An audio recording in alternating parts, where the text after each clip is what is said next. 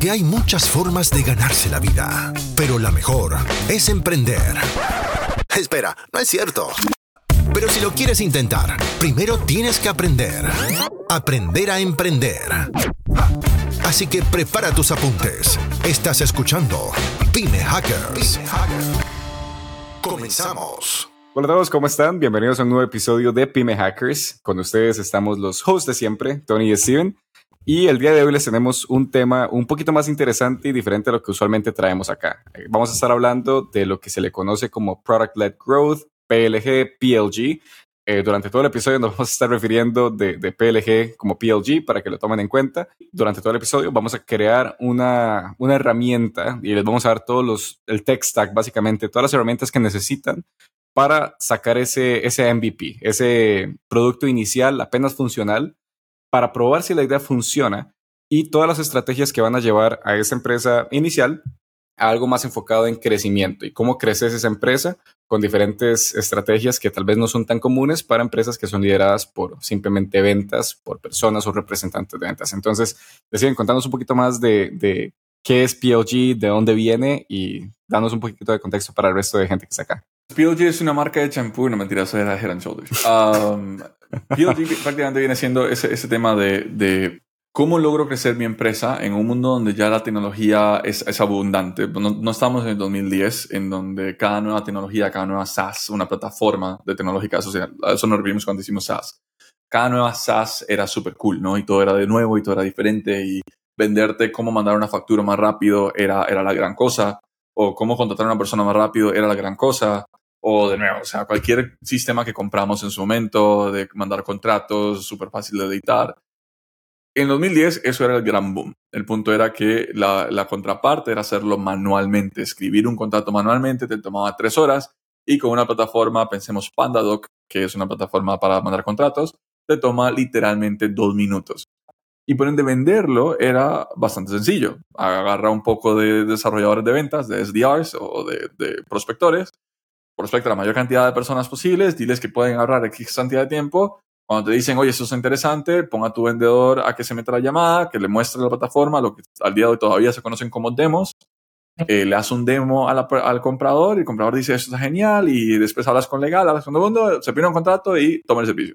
Así funcionaba el mundo en la época dorada del SaaS, donde todo el nuevo SaaS era, era lindísimo, todo era novedoso, era increíble en el mundo donde los chatbots eran considerados brujería. Estamos hablando de esa época. Ahora, ¿qué pasa hoy ya 13 años después, donde hay 140 nuevas plataformas siendo lanzadas por día? Y a los que les encanta saber qué plataformas pueden buscar producthunt.com. Ahí prácticamente se publican todas las plataformas que están lanzando. Y las que no se publican ahí igual se siguen lanzando. O sea, 140 es lo que dice Product Hunt. Probablemente pueden ser 500 plataformas por día las que están saliendo.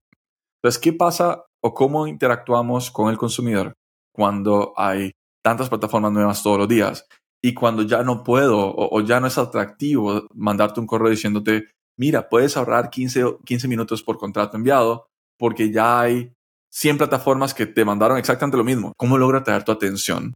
Sin tener que contratar entonces el triple de SDRs para poder generar un poquito de atención y tener que pagarle a tantos vendedores para que logren hacer esto. Y creo que es el primer paso donde normalmente muchas empresas mueren o ideas mueren porque es como, ah, pero es que qué difícil venderlo. Bueno, ah, existe una forma diferente y la forma diferente, vamos a ver, no lo estamos inventando nosotros, eso ya tiene por los últimos cuatro años, PLG ha sido la nueva estrategia y ya en este momento no es nueva, ya es como requerida, es desesperada. Pero todavía vemos que en América Latina no hay tantas empresas aplicando buenas estrategias de PLG porque no logran conceptualizar cómo atraer atención sin promocionar mi producto como la esencia o la última coca del desierto. Se trata mucho de valor, se trata mucho de un super output que tienes que presentarle al, a tu prospecto, pero a tu prospecto no de forma personal. No, no es que te lo voy a mostrar a ti después de que me dijiste que hice una reunión, es que lo tengo que mostrar y tiene que ser tan, tan, tan cool que 100 personas digan, oye, esto es, esto es increíble, quiero hablar contigo. Y que cuando digan quiero hablar contigo, tú le digas, no, yo no puedo hablar contigo porque no tengo esta escalabilidad, toca el botón del free trial, toca el botón de quiero este producto, que lo prueben ellos y a partir de que lo prueben, tú ya lo puedes expandir, ya tú puedes comenzar a cobrarle cada vez más. Entonces, ese proceso cambia totalmente porque ya no está liderado por la sensación o la mentalidad de ventas de decir, ah, bueno, yo prospecto, después me reúno, después vendo. Es, yo conceptualizo una prospección global, 100% mercadeo prácticamente, y tengo que ser altamente estratégico y lógico en cuáles son los pasos que quiero que mi, siguiente, mi cliente siga para eventualmente llegar a cobrar y eventualmente cobrarle más. Todo eso sin que nunca hable conmigo. Bueno, pero ¿cómo logro hacer todo eso sin hablar nunca con el cliente? Y ahí es donde, bueno, ya nuestra experiencia trabajando con empresas de Estados Unidos y lo demás, creo que podemos tratar de tropicalizarle y decir, bueno, ¿qué pasa si hacemos esto de esta otra forma? Porque la mayor muestra de que América Latina no está haciendo PLG bien es que, por lo menos yo, honestamente, no sigo a ningún hispanohablante en LinkedIn. O sea, no, no se me ocurre el nombre de un hispanohablante en LinkedIn que yo diga, ese MAE es un gurú, esa persona es súper. Creo que ahí hay un, hay un tema de, de la importancia de quizás la, temática de hoy y que claramente creo que se puede aplicar en productos físicos. Creo que tecnológico se que vamos a enfocar porque es nuestro, nuestra, nuestro bread and butter pero creo que alguien muy creativo puede agarrar esa temática y pasarla a productos físicos, tiendas de ropa, etcétera, etcétera. Pero nada, sin más, creo que la explicación queda un poco clara. Dime tú si no. Sí, sí, no, 100%. Y creo que algo tal vez importante antes de empezar en, en cómo vamos a crear ese producto es entender que, tal y como dice Steven, cualquier idea única que crees que tenga, probablemente ya alguien la haya hecho. Entonces, lamentablemente, y puede ser lo más loco, lo, lo puedes meterte en ChatGPT que te digas de negocio y buscas justamente ese mismo output y te van a aparecer cinco o seis personas. Claro. O empresas que ya la estén haciendo. ¿Por qué? Porque ahora hay, hay mucha facilidad de hacerlo, incluso con un budget no tan elevado, que creo que es algo que la gente en Latinoamérica siente que tiene que levantar cualquier cantidad de millones de dólares para poder mantener a su equipo de ventas o que tiene que tener mucho eh, investment externo como para poder mantener eso. Realmente no, o sea, si lo que quieres lanzar es una idea, qué mejor que tratar de hacer una idea con mínimo presupuesto y una vez la gente te diga, mira, me interesa lo que estás ofreciendo, ahora sí, contrata a tus desarrolladores, contrata a esas personas que hagan tu producto lo más eficiente o lo más bonito posible, pero no gastar esos 10 mil, 15 mil dólares que tal vez se tome buscar a alguien en Fiverr que te haga la plataforma y luego darte cuenta de que no hay fit con la gente en el mercado. Entonces, eso es tal vez como algo que, siento, al menos en Latinoamérica, que no se da tanto. Eh, y nuevamente, entendiendo que como hay tantas empresas haciendo lo mismo, tienes que buscar una forma de diferenciarte. Y este es la, el enfoque que le vamos a dar a básicamente todo ese podcast con la parte de, PLG. Eh, bueno, y por sin nada, sin más preámbulo, entremos a, la plataforma que estábamos pensando. Eh, se nos está ocurriendo, nuevamente estamos haciendo un podcast, entonces claramente estamos buscando una forma de hacer como un repurposing de este, de este contenido. y estamos pensando en una plataforma y les vamos a dar nuevamente la idea principal de qué es lo que hace la plataforma en su, en su core, digamos, o en su centro. Y a partir de ahí vamos a irnos dividiendo en diferentes mercados o diferentes segmentos de cómo lo promocionamos para ese perfil de cliente ideal. La plataforma que estamos pensando era una plataforma que le tires algún tipo de video, no tiene que ser necesariamente un podcast, ponle nada más algún video que tú tengas con, con un link que se pueda accesar, ponle YouTube, ponle no sé, Medium, ponle Bityard, ponle TLDV, ponle Loom, lo que sea que tengas. A partir de ese video, que vos crees unas diferentes piezas de contenido, ¿no? O sea, que te haga un resumen tanto de video, este, con subtítulos y todo eso, como para poder publicar tanto en Instagram como en eh, TikTok, como en LinkedIn también. Y al mismo tiempo, eh, que te saque contenido escrito, ya sean blogs, ya sean LinkedIn posts, ya sea todo esto, tanto como para promocionarlo antes de que se dé el, el tema, en caso de que sea un live webinar, por ejemplo, o este, que una vez ya tengas ese contenido, que sea más sencillo poder promocionarlo después. Imagínate incluso que podría ser desde imágenes donde uno le puede subir una plantilla de imágenes y lo que hace es que te hace como un pequeño anuncio, ¿no? Entonces agarra, o sea, no, no ocupa crear la imagen, la imagen ya lo hiciste en un template, ya lo hiciste en una plantilla y lo único que va a sacar es eh, el texto que le va a poner a esa plantilla y automáticamente ya tienes un anuncio. Literal, tal cual ya tienes un anuncio. No, no, no, ahí no hay gran ciencia. No soy desarrollador, pero incluso con un no-code SaaS builder, estoy seguro que se puede hacer una plantilla y pone texto encima, tal cual. Ahora, ¿cómo empezaríamos a hacer esta plataforma? Aquí les tenemos una única herramienta. Nuevamente, hay muchas de ellas. Sin embargo, esta es como la que preferimos en general como para tirar MVPs por el, la facilidad de hacerlo. Literalmente es un drag and drop. La compañía como tal se llama appmaster.io entonces, si lo quieren buscar, app como aplicación, master como maestro. Punto yo. Sí, punto yo. Ok, disculpa ahí. Eh, nuevamente, ya la plataforma como tal tiene integraciones con absolutamente todo lo que necesites. Nuevamente, un PLG se encarga de que tu producto, las personas que entren a tu producto puedan comprar desde tu producto, o sea, sin necesidad de hablar con una, una persona. Entonces, ponle que tienes alguna cuenta de Stripe como para procesar pagos, pues ahí la puedes integrar. Eh, toda la parte de correos también lo puedes hacer desde ahí. Entonces ya es una plataforma que en sí misma tiene todas estas integraciones nativas que te permiten no tener que, pasar todo ese montón de tiempo con tus desarrolladores de tengo que durar tres meses sin hacer una API porque no funciona. No la vamos a crear ni, vamos a poner aquí a, hacerla con ustedes, pero es literalmente un drag and drop. Y con que tengas la lógica de cómo se ve tu workflow es suficiente. O sea, agarra un lápiz y una hoja de papel y empieza a dibujar, ok, cuando esto pase, ¿qué quisiera yo que suceda a partir de ese momento? Que haga esto, esto y esto y esto. Nuevamente, ya dijimos la parte de los anuncios, ya dijimos la parte de blogs, ya dijimos la parte de newsletters también. Y a partir de ahí te vas buscando cuáles son los casos que mis clientes o potenciales clientes pueden necesitar o qué tipo de actividades tienen ellos actualmente que tal vez no están apalancando para hacer contenido para sus negocios. Aquí se me ocurre nuevamente un, Ideal Customer Profile o un ICP, que sean agencias de marketing, que sean mucho enfocadas en temas de branding y paid media, o sea, en la parte de anuncios y de, todo esto. ¿Por qué? Porque probablemente los clientes con los que ellos trabajen sean un poquito más grandes y que por algo están requiriendo una agencia y por ende es mucho más sencillo sacar ese montón de piezas de contenido y que el mismo cliente te diga, ¿y cómo carajo le estás haciendo para sacar todo esto, no? Eh, es decir, ¿qué, ¿qué, harías vos en esa, en esa plataforma como para hacerla interesante, tal vez? Creo que es súper importante y el por qué varios blogs en varios lugares siempre van a escuchar, nunca crees una plataforma para algo que nunca sufriste, es porque, tal como dice Tony, entender muy bien quién te va a comprar es quien te va a dar toda la, la fuerza y toda la idea y toda la lógica de cuál estrategia PLG puedes aplicar. Porque la estrategia PLG se va a basar siempre en valor. Tiene que ser súper valioso para la persona escuchar de ti, saber lo que quieres compartir, etcétera, etcétera. Pero si yo vendo una, una plataforma de mercadeo, pensemos que es la que estamos hablando, ¿no? Que, pongamos el nombre Read. Si yo vendo Read, no se lo puedo vender a un constructor. ¿Por qué? Porque si mi contenido y todo lo que voy a hacer es sobre mercadeo, yo no le voy a presentar eso a constructor. Pero si estoy viendo una plataforma de construcción, no se la voy a presentar a una persona de mercadeo. Entonces, ¿por qué es súper importante saber? No, no es pensar que creo o pensar que sé, es saber cuáles son los dolores de una persona que caminó por aquí, ojalá que haya sido tú, para poder crear una plataforma que solucione esos problemas, es altamente importante para una buena estrategia PLG. ¿Okay? Entonces, eh, eso es un punto muy, muy, muy, muy válido en decir, no construyas algo porque te da la gana, construye algo porque te da la gana solucionar algo que tú sufres o que ya tú sufriste. ¿Y el por qué la plataforma? Porque Facundo justamente se dedica a esto y esto es algo, un problema que incluso Anthony y yo manejamos antes de traer a Facundo y Facundo ahora es la persona que se llevó la batuta de cómo solucionar esto y es cómo logras generar suficiente cantidad de contenido que sea apalancable para llenar la mayor cantidad de canales de atracción, es decir, LinkedIn, social media, etcétera, etcétera, posibles, de gente interesada.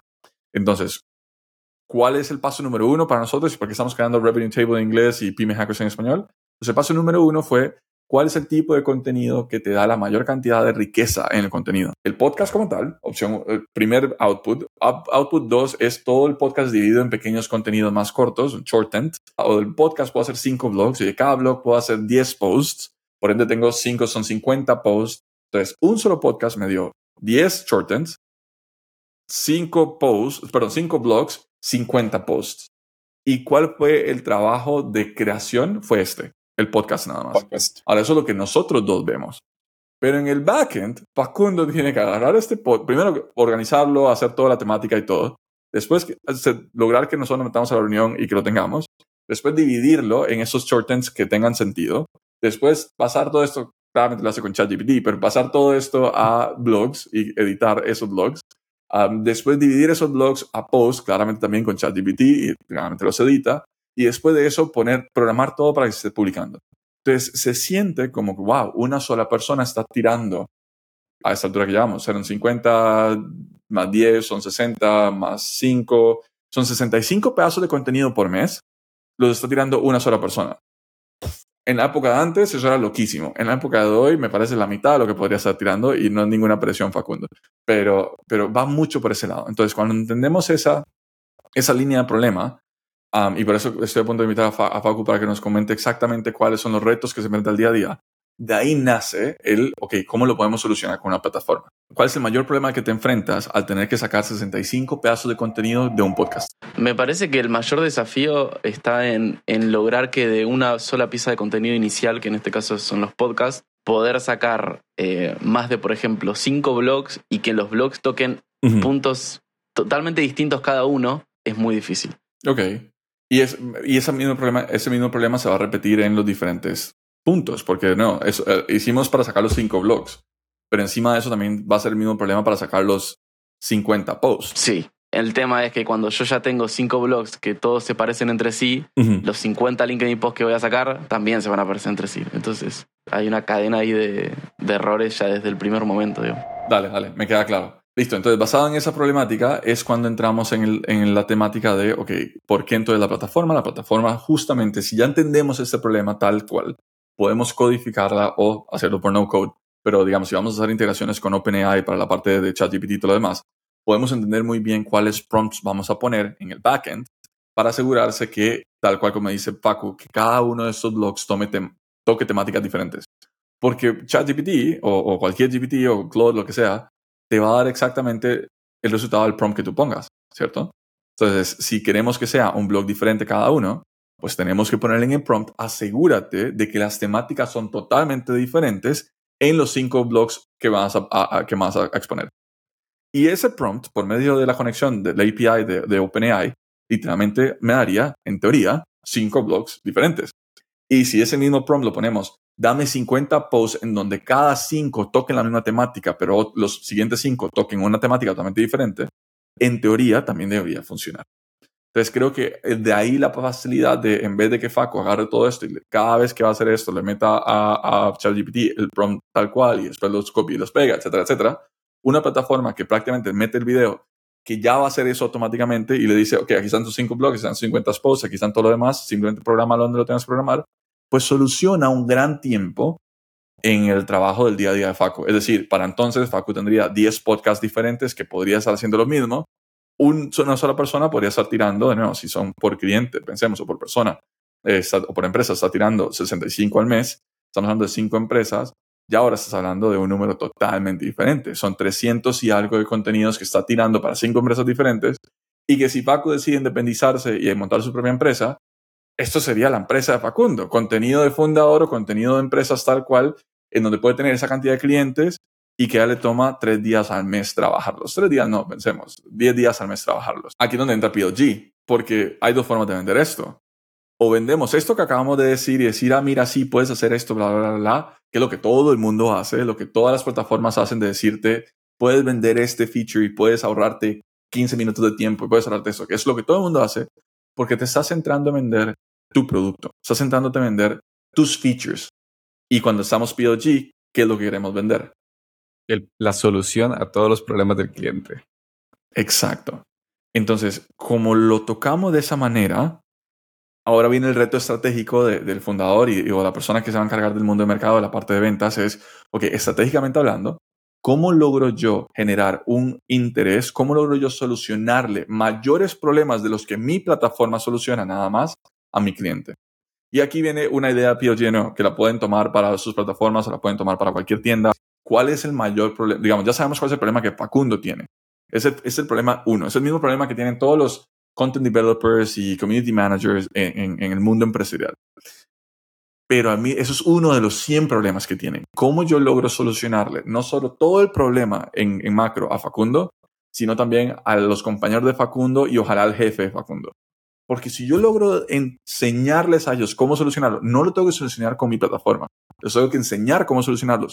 Y uno de esos pasos podría ser mi plataforma. En ese momento ya soy altamente valioso. En ese momento mi consejo es altamente valioso. Y en ese momento la gente va a entender que todo está genial, pero que te lo tengo que comprar. Pero yo nunca te dije, cómprame por Cómprame. esto, sino que te dije, mira, hay una forma de solucionar esto de esta manera. Y pasa que el paso número dos es tenerme a mí. No sé si, si, si eso, se- eso se entiende. Sí, es una forma como un poco indirecta o no tan implícita de, de nuevamente, ¿quieres este resultado? Es que cre- creo que al Claro. final lo que hay que ponerle en mente es cuál es el resultado final que estás solucionando de la persona.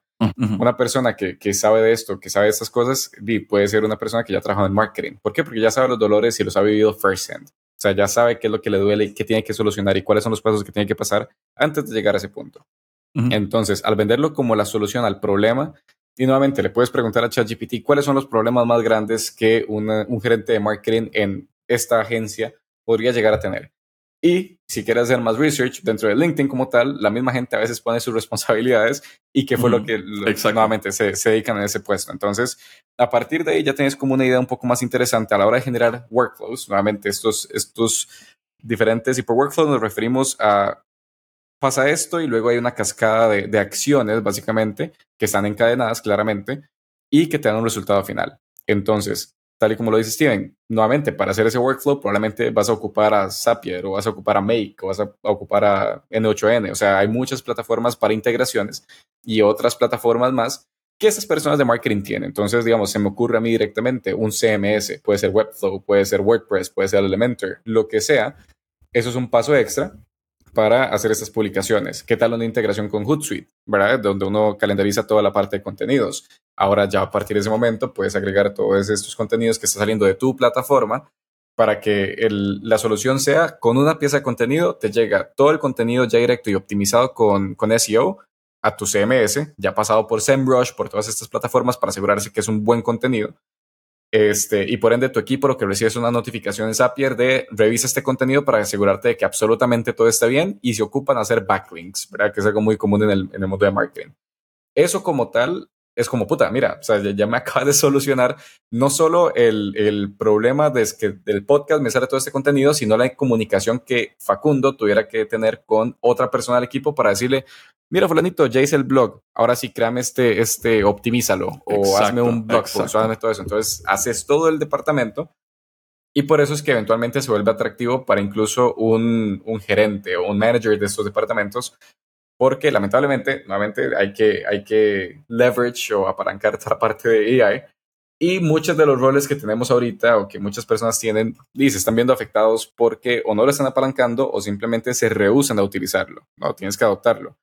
Entonces, una vez pues, le enseñas al jefe todo lo que tu departamento hace de manera automática, el proceso de las personas que están dentro de tu empresa se vuelve un poco más de revisión de contenido más que creación de contenido que nuevamente, ya que antes creaban contenido, pues tienen mucha, mucha calle o mucho colmillo para decidir si eso es un buen contenido o no lo es. Claro. En este workflow que estamos poniendo de nuevo, ¿qué hace mi plata qué hace Read, qué hace la plataforma o nuestra plataforma o cualquier plataforma ustedes entiendan muy bien cuál es su core?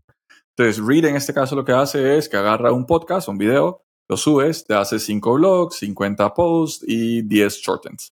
Eso es lo que hace Read. Tal cual, eso es lo que hace. Te lo deja, entonces tú de ahí lo deberías, en teoría lo descargas y lo pones donde quieras. Eso es lo que hace la plataforma tal cual.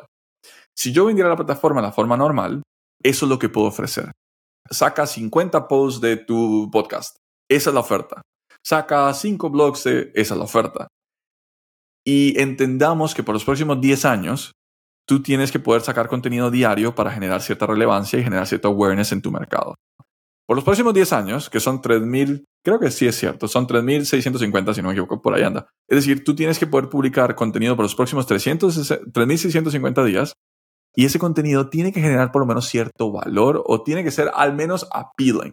Pero si te acabo de decir que las, las únicas tres ofertas o las únicas tres cosas que mi plataforma hace es darme 5 blogs por podcast, darme 50 posts por podcast y darme 10 shorten por podcast, yo solo tengo tres cosas que decir, tres cosas que hablar y tengo que llenar 3.650 días de contenido con esa única oferta. ¿Cómo la gente puede pensar que eso es viable? ¿Cómo, ¿Cómo es posible que el mercadeo de las empresas tecnológicas de América Latina hoy se base en eso? ¿Cómo es posible que la gente compre eso? Esa no es la forma de crear PLG. La correcta forma de crear PLG es, siguiendo lo que decía Tony, es darme un valor mucho más grande que lo que tu plataforma me da. Pero hazme pensar que necesito de tu plataforma para lograrlo. De una forma muy sutil. No es como que te le vas a decir, mira, puedes solucionar el mundo entero, pero solo si me compras. No, esa no es la forma de promocionarlo. Lo tengo que promocionar sutilmente. Enseño el workflow, de nuevo lo que estaba diciendo Tony, en el mundo, en la parte de Read. Bueno, se grababa primero con Riverside, pensemos. Riverside es la plataforma que usamos de podcast.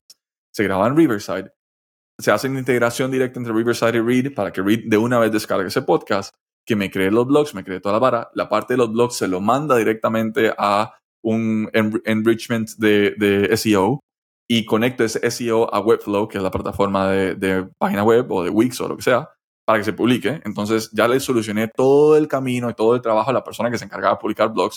Es decir, esa persona probablemente va a perder su trabajo, que qué lástima por él, pero qué bien por la empresa. Entonces, listo, ya solucioné la parte de blogs. Después hago exactamente lo mismo con la parte de shortens, es decir, se cargan todos los shortens, se meten en la plataforma de Hootsuite o de cualquier, o de cualquier management system de, publicaciones y ya quedan agendadas y por ende, pues todo muy bien con eso, ya quedó la persona que se encargaba de social media, ya también quedó sin trabajo, qué lástima por él, pero qué bien por la empresa y qué bien por Facundo, eh, o qué bien por la persona que, que, se, que, esté, que esté manejando, porque alguien tiene que manejar este, este, este workflow, ¿no? O supervisarlo.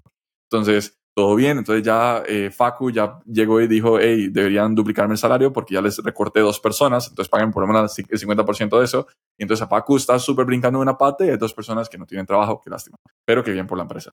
Y aparte de eso, entonces está la parte de los posts. Y lo mismo pasa con posts. Los posts se integran con Hootsuite, que es la que lo va a agendar y lo va a publicar. Y la persona que se encargaba de social media ya no estaba porque ahora despidieron en las shortens, entonces pues no pasa nada. entonces, eso es, es, ese workflow tal cual acaba de solucionar todo el problema del departamento de contenido. Departamento, ya no estoy hablando del problema de Facundo, estoy hablando del problema del el departamento tal cual disminuye los costos porque automáticamente puedo vivir con una sola persona y todo soluciona. Y yo, ese es el contenido que publico esta semana y lo vuelvo a publicar dentro de tres meses y lo vuelvo a publicar dentro de nueve meses y lo vuelvo a publicar dentro de 18 meses y lo puedo republicar varias veces siempre y cuando haya diferentes distancias. Pero ese mismo tipo de contenido lo tengo que tirar de aquí en adelante por los próximos 3.650. Es decir, mañana no, puedo publicar el mismo de hoy porque tengo que esperarme por lo menos tres meses para publicar, mañana tengo que crear un nuevo workflow. Y de aquí la creatividad es imposible perderla, porque, bueno, pensemos en un segundo workflow. Entonces, en un segundo workflow viene siendo, ok, eso es súper interesante. Ahora, ¿qué pasa si segmentamos el contenido y logramos alimentar, en vez de un podcast, que es lo que estamos grabando ahorita, que es un, un video, ¿qué pasa si ponemos llamadas de ventas en la plataforma? Grabamos las llamadas de ventas, como todas las empresas lo hacen hoy con diferentes herramientas, con TLDB, etcétera, etcétera. Ya grabamos todas las llamadas de ventas, alimentamos a Read, a la plataforma, con las llamadas de ventas. Read va a hacer exactamente lo mismo, va, porque está educada para eso, va a hacer cinco blogs a partir de esa llamada de ventas, 50 posts, etcétera, etcétera, etcétera. Y lo vuelvo a alimentar. ¿Y qué significa? Que por cada llamada de ventas puedo tener cinco blogs, 10 shortens. Ahora sí, cuéntame, ¿qué tan difícil comienza a ser generar 3.650 pedazos de contenido cuando por cada llamada de ventas que tengo, tengo tal cosa. O por cada llamada con un cliente que tengo, tengo tal cosa. O por, me explico, entonces ya en ese momento 3.650 parece demasiado poco. Fácilmente en cuestión de un año solucioné todo el contenido de los próximos 10 años. Y ahora el problema será diferente, pero es un problema para nosotros dentro de un año. Pero en este momento se solucionará todo. No sé si me explico. Entonces, estás creando diferentes workflows, estás creando diferentes cosas, las estás promocionando de esa forma todo el mundo está súper, súper interesado en lo que estás publicando porque es de muy alto valor, pero sutilmente que le estás diciendo a todo el mundo, para que esto funcione así de bien, ¿qué ocupas? Pues, pues ocupas a Read. Por ende, eso hace que más gente vaya a tu website, más gente pida el free trial, más gente pida comprar y tú no estás teniendo que hablar con nadie. Tú solo estás siendo estratégico con el tipo de contenido que estoy publicando para generar ese interés. O sea, lo que se me ocurre es que tal vez la, la comunidad latina como tal es muy celosa con publicar este tipo de workflows porque sienten que es como su secreto mágico, la receta de la cangreburger que a nadie le interesa. Entonces tal vez no lanzan ese tipo de contenido porque piensan que los van a copiar. Esa es la realidad. Probablemente ya tú estés copiando a alguien en esa misma plataforma. Entonces, empezando por ahí, no seamos hipócritas, nada más saca la plataforma. Y en el mismo momento en donde tú estás enseñando ese workflow, capaz y tus competidores van a tener que hacer exactamente lo mismo que tú estás diciendo, y que la gente que esté en el otro lado de la, de la pantalla también sepa que si está usando a tu competidor, van a tratar de probar ese mismo workflow que tú estás haciendo con ellos. Ahora, ¿cuál es la diferencia? Va a llegar un punto donde tal vez algo que tú haces, la otra plataforma no, como te está copiando o tiene que estar manteniendo al tanto, no tiene ahorita, y a la persona le gustó tanto y como ha estado consumiendo de tu contenido por tanto tiempo, que ya tú te volviste el experto en la cabeza de la persona. Entonces, ¿a quién voy a ir cuando ya tenga esa problemática? Di al que me estaba educando de cómo utilizar a mi competidor para este, resolver mis problemas. ¿Y qué es lo, lindo de PLG? Pongamos Slack o pongamos Teams. O sea, yo utilizo Slack ahorita y empiezo otra empresa, voy a utilizar Slack. Estando en otra empresa, por ende, claro. y, y, esa misma plataforma que pusiste en esta empresa 1, por ejemplo, la van a seguir utilizando porque soluciona absolutamente todo esta otra empresa en la que llegues también va a solucionar absolutamente todo. Entonces, ya tú como, como SaaS creciste en dos clientes porque cada persona que se enamoró de tu producto lo va, va a estar evangelizando, por decirlo así de alguna forma, a cada empresa a la que vaya y a todos sus colleagues y a todas sus empresas o a todos sus, sus amigos de, hey, ¿ya vieron cómo hacer esto? Estoy trabajando dos horas por día. Entonces, exacto, exacto. Ya, ya ahí se vuelve un punto de, uno, no seas celoso al compartir ese tipo de contenido y si alguien te copias, significa que lo estás haciendo bien, empezando por ahí. Entonces, tómalo como un cumplido de que you're going in the right direction, en una buena dirección. Y este, al mismo tiempo creas ese sentido de comunidad que siento que es muy importante para cualquier SaaS. Ese sentido de comunidad en donde claramente va a llegar un punto en donde tal vez tú te vuelves burnout o no sabes qué tipo de ideas sacar a partir de ese momento.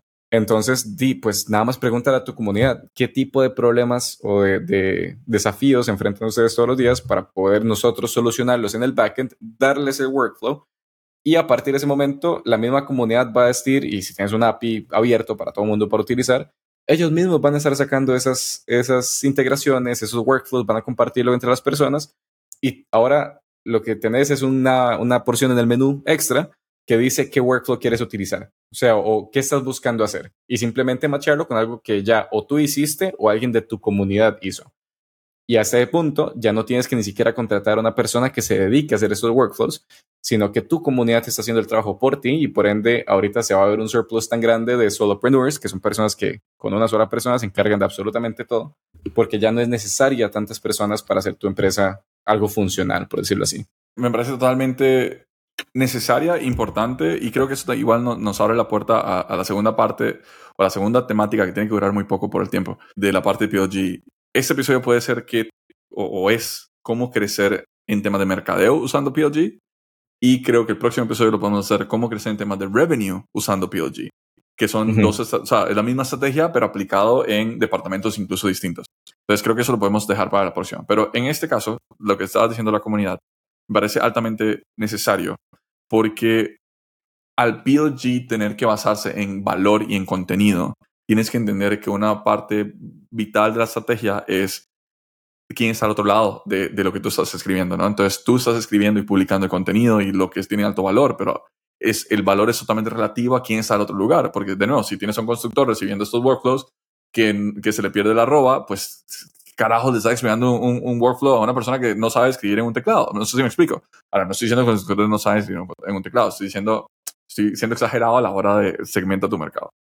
Um, el todo, todo temorizado que lo cancelen. Anyway, entonces no, no me refiero a eso. Pero me refiero a, al tener muy claro quién está al otro lado, puedes entender muy bien cuánto contenido y qué tipo de contenido puedes tirar. Uno. Dos, en teoría, el contenido, cuando vas creando algo muy bueno, se vuelve una conversación bidireccional en donde la gente que está recibiendo el valor te va a decir que está recibiendo el valor. Y eso es lo que genera comunidad. Comunidad para mí es un engagement o un lugar donde la gente a la que tú les escribes y a la que tú le mandas te responde, ¿no? ¿Cómo y por qué es tan necesario eso en el tema de PLG? Por lo mismo, porque si vas a tirar tanto contenido, quieres tener la mayor cantidad de feedback. Eso es uno. Dos, cómo generar esa comunidad entonces, porque creo que es muy fácil partir de, bajo la idea de pensemos que ya tenemos la comunidad, pero eso es lo difícil, crearla. Desde el día uno que comienzas a tratar de desarrollar esto, desde que comienza esto en un tema de idea, comienza con este contenido de valor vas a recibir varios feedback. Uno, si, no, si lo logras hacer bien y lo logras hacer y estás construyendo en voz alta, es decir, cada nueva cosa que haces en tu app la estás publicando. Cuando decidiste comenzar a hacer la app, lo estás publicando. Estás escribiendo diariamente cuatro veces al día en LinkedIn, siempre alrededor del contenido de alto valor. Puede que incluso tu misma audiencia que se va a ir generando, una comunidad, el primer paso de una comunidad es audiencia, el segundo paso es comunidad. entonces, esa audiencia que se va generando te puede decir, hey, no, mira, hay una plataforma que ya lo hace. O, hey, mira, yo hago el mismo workflow, pero lo hago de esta forma etcétera, etcétera. Entonces, uno, puedes que te das cuenta que hay 10 plataformas que ya hacen esto y que tú no conocías y por ende, ¿para qué? ¿Para qué te vas a meter en ese mundo? O puedes que te das cuenta que hay un montón de gente que dice, sí, eso sería genial y ¿por qué no hay nada que funcione? Y automáticamente ya vas descubriendo que ya tienes clientes potenciales desde el día uno. Entonces, a partir de ese momento comienzas a lanzar y ¿qué haces? Tiras un waitlist. Y un waitlist, ojalá lo haces bien, no como nosotros, pensemos que lo haces bien tiras un waitlist y esa misma gente que va diciendo que sí se va suscribiendo al waitlist. ¿Y qué es un waitlist? Un waitlist es una carta firmada por X cantidad de personas, o sea, tiene su correo, pero filosóficamente hablando o metafóricamente hablando, es una carta firmada por X cantidad de personas que dicen cuando lo lances te compro. ¿Ok? Metafóricamente, no todo el mundo lo va a hacer, pero bueno. y automáticamente comienzas a tener ese nivel de atención, vas viendo cómo el waitlist va creciendo, vas entendiendo el feedback que te están dando a tu valor, estás haciendo todo esto en voz alta y el día que lo lanzas, ya lo lanzas con una lista que va a decir, ya está listo, compren. No sé si me explico. Entonces, eso cambia total la perspectiva de cómo construir, cómo voy a construir, pero que desde el día uno mi negocio se entiende o, entiende que la comunidad, la audiencia que se transforma en comunidad, va a ser punto clave para mi éxito. ahora, esto que logra o esto que hace, que no construyas todo en un mes, ese fue nuestro error, que fue como, ah, hagamos esto y tenémoslo todo ya y es un despelote.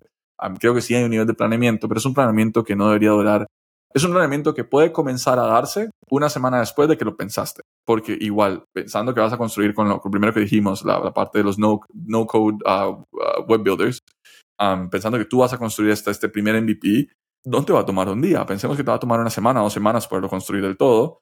Y por ende tienes una semana de preámbulo en donde estás compartiendo la idea, unas dos semanas de crear contenido de valor, crear contenido de valor, crear contenido de valor con una, con una interrogante y a partir de ahí ya tienes el MVP, ya hiciste waitlist y ya puedes arrancar. Me parece que entender esa, fuerza de la comunidad y por qué es necesaria crecerla es algo que, de nuevo, si, si, no, si no, te conven, no te convencimos lo suficiente, puedes buscar en lemlist.com. Lemlist.com fue una, o es una plataforma que fue creada 100% con la única estrategia de comunidad. O sea, todo el mundo sabe quién es el dueño o el CEO de Lemlist. Hay mucha gente que no sabe qué es Lemlist, pero sí lo han visto a él. Ah, y todo se basó en comunidad, todo se logra en comunidad. Tienen una comunidad de Slack súper fuerte, tienen una comunidad que se ayuda entre sí misma, tienen una comunidad que comparte y que incluso dice cuál es el siguiente feature que deberían construir.